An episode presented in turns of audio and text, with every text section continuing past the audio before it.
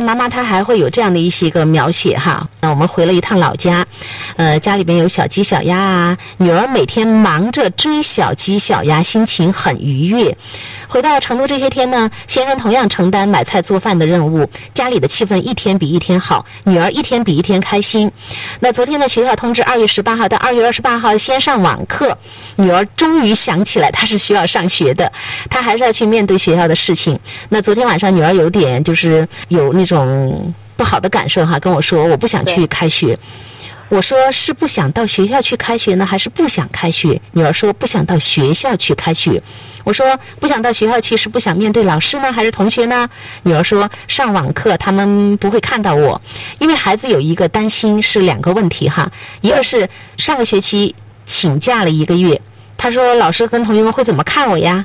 第二个是缺了一个月的之后，那这学期学习跟不上又该怎么办呢？你看，孩子始终由于爸爸妈妈长期给孩子那种高压哈，他已经植入了一种价值观，就他的那个理念，就是我必须学习成绩好，我必须好。那如果不好的话，大家都看不起我。所以你说他有讨好性人格，他是靠外在的评价，尤其是学习这唯一的评价来证明自己有没有价值。所以这让人很恐惧。我们都知道，人最怕的就是一直在一个绷着，我必须是绝顶高手，天下无敌。你知道这个太困难了，所以人会崩溃的，就在这儿啊。对，所以我们看到孩子内心其实是非常的惶恐的。对，其实他对学习本身他还是不抗拒的，他是对学习这个评价，就是我不能一直永远是保持那个最好的状态。他对学习的评价他是很紧张的。对，他对他人对他的这样一种啊，比如说休息了一个月这件事情的评价，嗯，他是很在意的。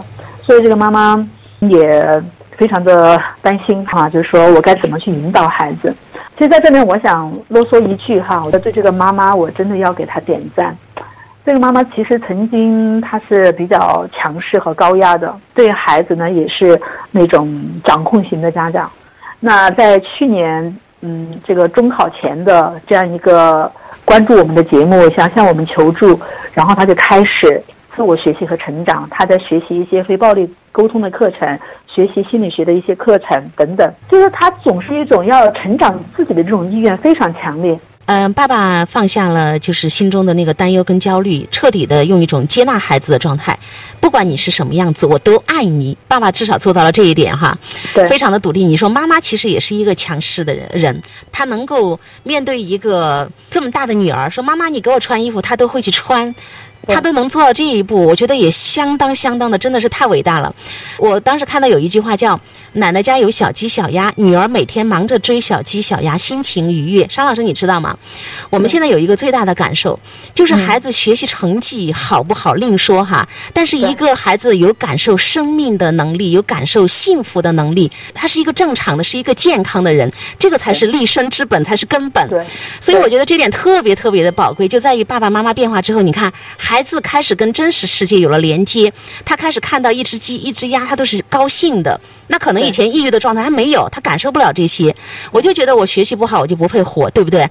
好，嗯，那这些惊喜的变化呢，今天都呈现在我们的眼前了。孩子有了这么的大的一个变化，他也会面对新的一些个这个焦虑。那你想想看，一个孩子在家里面待了一个月的时间，几乎上是不出门的。对。那面对这样一个休学的状态，马上要开学了，他也开始在思考。老师和同学怎么去评判我？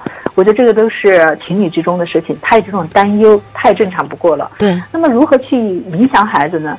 其实我那天就用了一个方法，我就启发这个妈妈，我说，其实孩子无非就是一种认知，他觉得人家会瞧不起他，对，人家会不接纳他，会用异样的眼光来看待他。当时他们在学校呃请假的时候是说这个孩子生病了。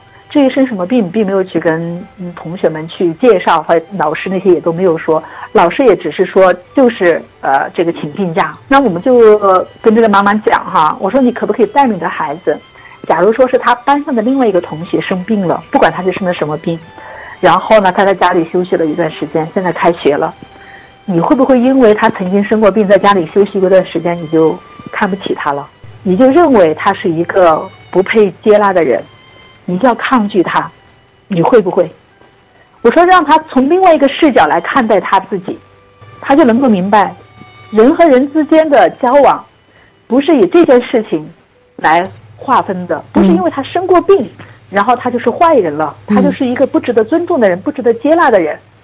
我说，如果说他都能够这样子一种和善的、接纳的这种胸怀去应对一个假设的生病的同学，那同理，其他同学也会这样子去接纳他的，因为一个人生病了是不可耻的。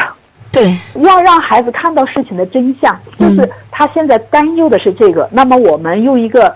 另外一个视角，让孩子去体验一下，嗯，对正向的、积极的一个认知去覆盖他的这个消极认知，这是我们要做的第一个问题。当然还有其他更多的方法，我说根据你们的亲子关系，还有你们周边的这些资源哈，你都可以调动起来去影响孩子建立一个正确认知。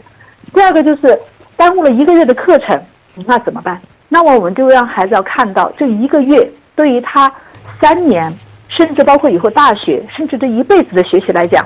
是不是一个起到一个决定性的作用？是不是这个一个月就会决定他整个学业的成败？这一个月从一个全体的一个整体的量来讲，这一个月是不是就是一个瞬间？让他要看到这个事实，那么同时还要让孩子看到，他无非是对未来有担忧和焦虑吧。那么对未来的恐惧也好，担忧也好，焦虑也好，那么让孩子有三个步骤：第一，我担忧的是什么？第二。最坏的结果是什么？能不能接受？第三，我能做什么样的事情，与我想要的目标可以近一点？我说要让孩子视角从他的担忧和恐惧，放在一个解决问题、面对问题、解决问题的这个视角去思考问题。而不是陷入到这个恐惧和担忧当中，被那个远远的未来打垮了当下。对，所以我说这三个问题，我们都需要去让孩子去面对的，去思考的。其实我特别想说，好多家长，特别是在孩子遇到困难的时候，说我要引导他，我要帮助他，我必须给他解决掉这个问题。其实我们说，我们不是万能的，爸爸妈妈不是神仙，包括我们咨询师也不是，我们是帮助孩子去建构他自己的思考、判断，他的那种观念、呃认知是这样。还有一种呢，我觉得。当我们陷入到一个啊不知道该做什么，我们不知道想不出办法的时候，真诚听女儿说，妈妈看出你特别担心，妈妈看出你现在很害怕。我们说，一般你接住了情绪之后，其实孩子他会自我去消化的，对不对？好，最后一点时间交给沙老师。我希望我们各位家长都要去学习哈，陪伴孩子不是去给孩子一些教训、一些教条、一些掌控，而是引导孩子真正获得力量。去应对他的人生，无论是家长还是孩子，在面对一个极端的一件事情的时候，或者说一些呃很大的一个困难的时候，我们有三个问题要问清楚自己，才能够稳住自己的情绪。第一是我要什么，一定要很笃定的知道到底我要什么。第二，到底我有什么，我有什么资源是可以调配的。三，我要怎么做才能够得到我想要的东西。如果说我们应对一个问题的时候，家长和孩子都是这样一种积极的。解决问题的思维，那么我相信我们就不至于掉在那个消极的情绪的这个框架里面。好的，非常谢谢商老师，谢谢朋友们的收听，商老师再见哈，再见，好，朋友们再见。